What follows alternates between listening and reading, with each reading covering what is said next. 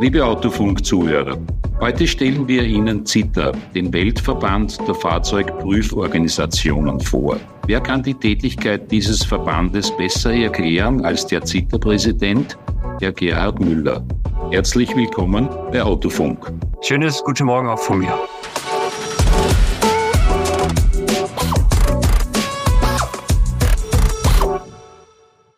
Herr Müller, Sie sind im Brotberuf Leiter Politik und Wirtschaft in der Division Mobility von TÜV Süd und wurden im Juni 2023 für weitere vier Jahre zum CITA-Präsident gewählt.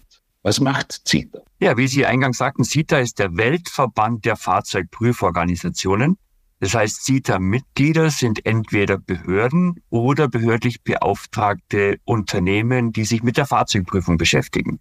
Und zwar über das ganze Fahrzeugleben lang, von der Typgenehmigung über die wiederkehrende Prüfung, die Bickerl-Prüfung, wie Sie sagen in Österreich, äh, oder Unterwegskontrollen. Okay, eine weltweite Organisation. Mit wie vielen Ländern oder Mitgliedern? Also wir haben weltweit knapp 160 Mitglieder. Wir haben Mitglieder in Südamerika, Nordamerika, in Asien, Afrika und natürlich auch viele aus Europa und wir sind in knapp 60 Ländern vertreten. Herr Müller, äh, wie kann es gelingen, die Fahrzeugprüfverfahren kontinuierlich an den technologischen Fortschritt im Automobilbau anzupassen? Das ist doch sicher eine Herausforderung, oder? Das ist eine große Herausforderung, weil sich die Technologien im Fahrzeug noch nie so schnell weiterentwickelt haben wie momentan. Wir denken äh, an Themen wie Digitalisierung, Automatisierung der Fahrzeuge, und es ist auch für die Prüforganisationen eine große Herausforderung, mit der Technologie Schritt zu halten, zu verstehen, wie funktioniert zum Beispiel ein Notbremsassistent und wie können wir mit unseren Prüfungen sicherstellen, dass die Systeme immer während des ganzen Fahrzeuglebens ordentlich funktionieren und nicht größeren Schaden anrichten, als sie Nutzen bringen. Und da sind wir im engen Austausch auch mit Fahrzeugherstellern, mit der Zulieferindustrie, aber haben natürlich auch eigene Labore und eigene Ingenieure, die sich dazu Gedanken machen, um die Fahrzeugprüfung weiterzuentwickeln. Äh, Sie sind ja Teil der Legislative. Die Legislative ist immer ein, zwei, drei Schritte hinter der technologischen Entwicklung. Wird sich das bessern oder wird das noch schlimmer werden? Weil was heute ist, ist schon von gestern weil schon neue Entwicklungen vor der Tür stehen. Also das ist ein Kernproblem, das Sie ansprechen, weil die Gesetzgebung viel Zeit braucht. In demokratischen Ländern ist das halt nur mal so. Aber trotzdem gibt es Möglichkeiten. Also wir stehen in Europa zum Beispiel im engen Austausch mit der Europäischen Kommission. Und dort gibt es das Instrument von delegierten Rechtsakten, um nur ein Beispiel zu nennen, wo Änderungen vorgenommen werden können, ohne dass der ganze Gesetzgebungsprozess durchlaufen werden muss. Also da versuchen wir auch durch die rechtlichen Möglichkeiten auszuschöpfen, um sich zeitnah an die Fahrzeugentwicklung anpassen zu können. Also wirklich eine Herausforderung, nehme ich an. Ja. Herr Müller, eine Frage, die unsere Hörer interessiert aus Ihrer Sicht, die ich jetzt noch nicht gestellt habe. Ja, was, was mich immer interessiert, ist, wie denn die Zuhörer, und es sind wahrscheinlich der Großteil davon auch Autofahrer oder Motorradfahrer, die selber hinterm Steuer sitzen, wie die Zuhörer denn die Fahrzeugprüfung, die Bickerl-Prüfung zum Beispiel einschätzen. Halten die sie für wichtig oder nicht? Weil wir wissen von vielen Studien von der ganzen Welt, welchen Beitrag so eine Fahrzeugprüfung für die Verkehrssicherheit leistet und für den Umweltschutz leistet mit der Abgasuntersuchung. Und äh, manchmal habe ich den Eindruck, dass die Verbraucher, unsere Kunden den Wert, was die Sicherheit denn auch für, für sie selber, für sie persönlich bringt, oft unterschätzen. Und das wäre so die Frage, wie schätzen denn Ihre Zuhörer so eine Pickelprüfung ein, zum Beispiel? Wie kann man auf das draufkommen, ja, was der äh, einfache Autofahrer denkt, ja? Er sagt, mein Gott, jetzt muss ich, wenn ich bereits ein, ein, ein äh, fünf Jahre altes Auto habe, muss ich jährlich zur Pickelüberprüfung fahren, in Deutschland zum TÜV, ist lästig, oder? Genau, ja. das ist, das ist ein bisschen wie der Zahnarztbesuch. Da geht keiner gern hin, aber es muss halt auch sein, wenn man die Zähne lang behalten möchte. Und so ist es beim Fahrzeug auch. Ist, äh, man muss halt hin und wieder das Fahrzeug warten und richten. Und es wird halt zunehmend schwieriger, je älter die Fahrzeuge werden, weil die Inspektionen teurer werden. Und heute mit der wirtschaftlichen Situation entscheiden halt viele, vielleicht einen Bremsbelag etwas länger zu fahren als möglich, um Geld zu sparen. Dann wird es aber gefährlich. Ja, das heißt, man hat dann Zahnweh und dann geht man wirklich zum Zahnarzt. Ja. Vielleicht noch eine Frage, die ein bisschen uns mehr ins Leben äh, eines Präsidenten führt. Herr Müller, was machen Sie eigentlich, wenn Sie äh, in Ihrer kargen Freizeit, ja? Ich nehme an, es wird, äh, da reden wir nicht über Tage, ja? Aber was tun Sie da? Also für mich ist wirklich äh, die Natur wichtig. Also ich gehe gerne in die Berge, bin auch in Österreich beim Bergwandern oder bei uns in den Bayerischen Alpen wohne ja hier in München, habe es nicht weit in die Berge. Ich fahre gern Motorrad. Das ist auch etwas, äh, was mir Entspannung bringt.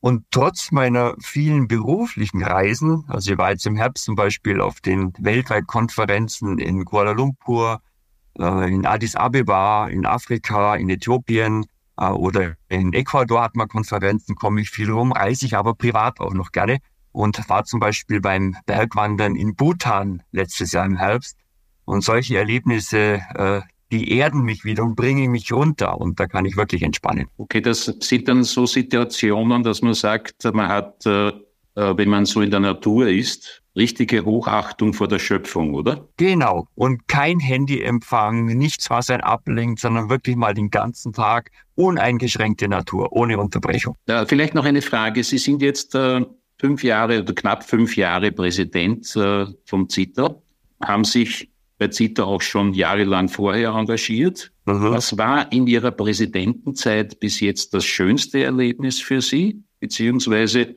welches Erlebnis wollen Sie eigentlich nicht wieder erleben? Also das schönste Erlebnis, muss ich sagen, war meine Wiederwahl letztes Jahr im Sommer, weil die Periode, die Amtsperiode, äh, man wird immer für vier Jahre gewählt. Und ich wurde mit deutlich über 90 Prozent wiedergewählt und habe so eine tolle Zustimmung und Anerkennung erfahren von den SITA-Mitgliedern, was wirklich ein schönes Erlebnis war für mich. Also auch eine Bestätigung, dass meine Arbeit und mein Engagement in der SITA, was ja ein Ehrenamt ist, auch wertgeschätzt wird. Das war so wirklich eines der schönsten Erlebnisse. Und äh, was ich nicht erleben möchte, das war vor einigen Jahren hatten wir eine SITA-Generalversammlung, wo auch immer über Dinge äh, satzungsgemäß abgestimmt werden musste. Und wir hatten erstmalig ein, eine Online-Abstimmung eingeführt, also nicht mehr mit Karten äh, wie früher und Hände heben. Und dieses Online-Tool hat nicht funktioniert. Und das war echt ein Chaos, wenn es äh, wenn es um Abstimmungen mit äh, 200 Leuten im Saal gibt und die Systeme funktionieren nicht. Also da kam ich richtig ins Schwitzen. Sowas brauche ich nicht nochmal. Da kann man dann eigentlich nur so reagieren, dass man sagt, einstimmig angenommen, oder? Genau. Auch so wäre es leicht. Ohne es zu wissen. genau. genau. So kommt man aus der Situation heraus, ja. Aber auch die SITA-Mitglieder waren da sehr, äh, ja, sehr gemäßigt und haben das Problem verstanden und das hat dann ein, zwei Stunden gedauert und dann hat es dann doch wieder funktioniert. Aber das ist schon eine Stresssituation dann. Ja. Herr Müller, Sie stehen ja auch wahrscheinlich im, im permanenten Austausch in Österreich mit der Bundesinnung Fahrzeugtechnik. Gibt es da regelmäßige Abstimmungsgespräche oder gemeinsam definierte Ziele jetzt aus österreichischer Sicht? Also ich habe jetzt äh, gerade nochmal nachgeschaut, wer denn Mitglieder bei CITA sind aus Österreich. Das ist zum Beispiel das BMK, also das Bundesministerium für Klimaschutz, Umwelt, Energie und Mobilität oder ÖRMTC oder natürlich die WKO, die Wirtschaftskammer. Und äh, da sind wir natürlich immer wieder im Austausch. Und wenn CITA als Weltverband unterstützen kann, dann stehen wir gerne zur Verfügung. Aber auch unsere Mitglieder unterstützen SITA, weil die Arbeit, die bei SITA überwiegend gemacht wird, machen die Mitglieder. Und da arbeiten wir auch eng mit dem ÖRMTC zusammen, wenn es um Studien, um Untersuchungen geht. Also der regelmäßige Austausch, der ist da. Jetzt haben Sie schon erwähnt, die technologische, der technologische Fortschritt im Fahrzeugbau ist eine Riesenherausforderung. Was sind jetzt die aktuellen äh, Projekte, die vom CITA angegangen werden? Also momentan äh, aus europäischer Sicht wird gerade die sogenannte Hauptuntersuchungsrichtlinie überarbeitet. Also diese BICAL-Prüfung, das ist ja basiert auf europäischem Recht, soll angepasst werden an die neue Fahrzeugtechnologie. Und da sind wir im engen Austausch. Da sind so Themen wichtig, wie teste ich zukünftig Fahrerassistenzsysteme, wie kriege ich Zugang zu relevanten Fahrzeugdaten was immer wichtiger wird. Man muss also in die Onboard-Diagnose auslesen können. Und die Fahrzeughersteller wollen natürlich die Informationen nicht so gern rausrücken und nicht alle Informationen, die wir gerne bräuchten, um die elektronischen Systeme besser bewerten zu können. Also das sind so Herausforderungen, Fahrzeugzugang. Wie testen wir zukünftig elektrisch angetriebene Fahrzeuge mit Batterien?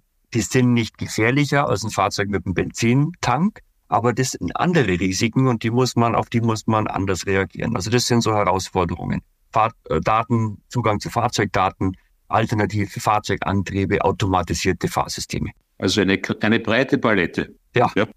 Da, ist alles mit dabei. Ja, Ich wünsche Ihnen äh, bei, dem, bei dem Arbeitsaufwand, den Sie haben, dass Sie die Zeit in der Natur finden, die Sie brauchen, um das alles äh, auf die Straße zu bringen. Hm? Vielen Dank für diesen guten Wunsch. Herr Müller, danke, dass Sie sich die Zeit für Autofunk genommen haben. Sehr gerne. Und immer wieder, wenn Sie Fragen haben, stehe ich gerne zur Verfügung, weil es mir wichtig ist, auch die Bedeutung der Fahrzeugprüfung immer wieder herauszustellen, welchen auch für die Gesellschaft wichtigen Job alle unsere Mitglieder jeden Tag leisten, um die Fahrzeuge sicher und sauber übers ganze Fahrzeugleben lang zu halten. Herr Müller, danke fürs Gespräch. Ich danke Ihnen, Herr Promassel.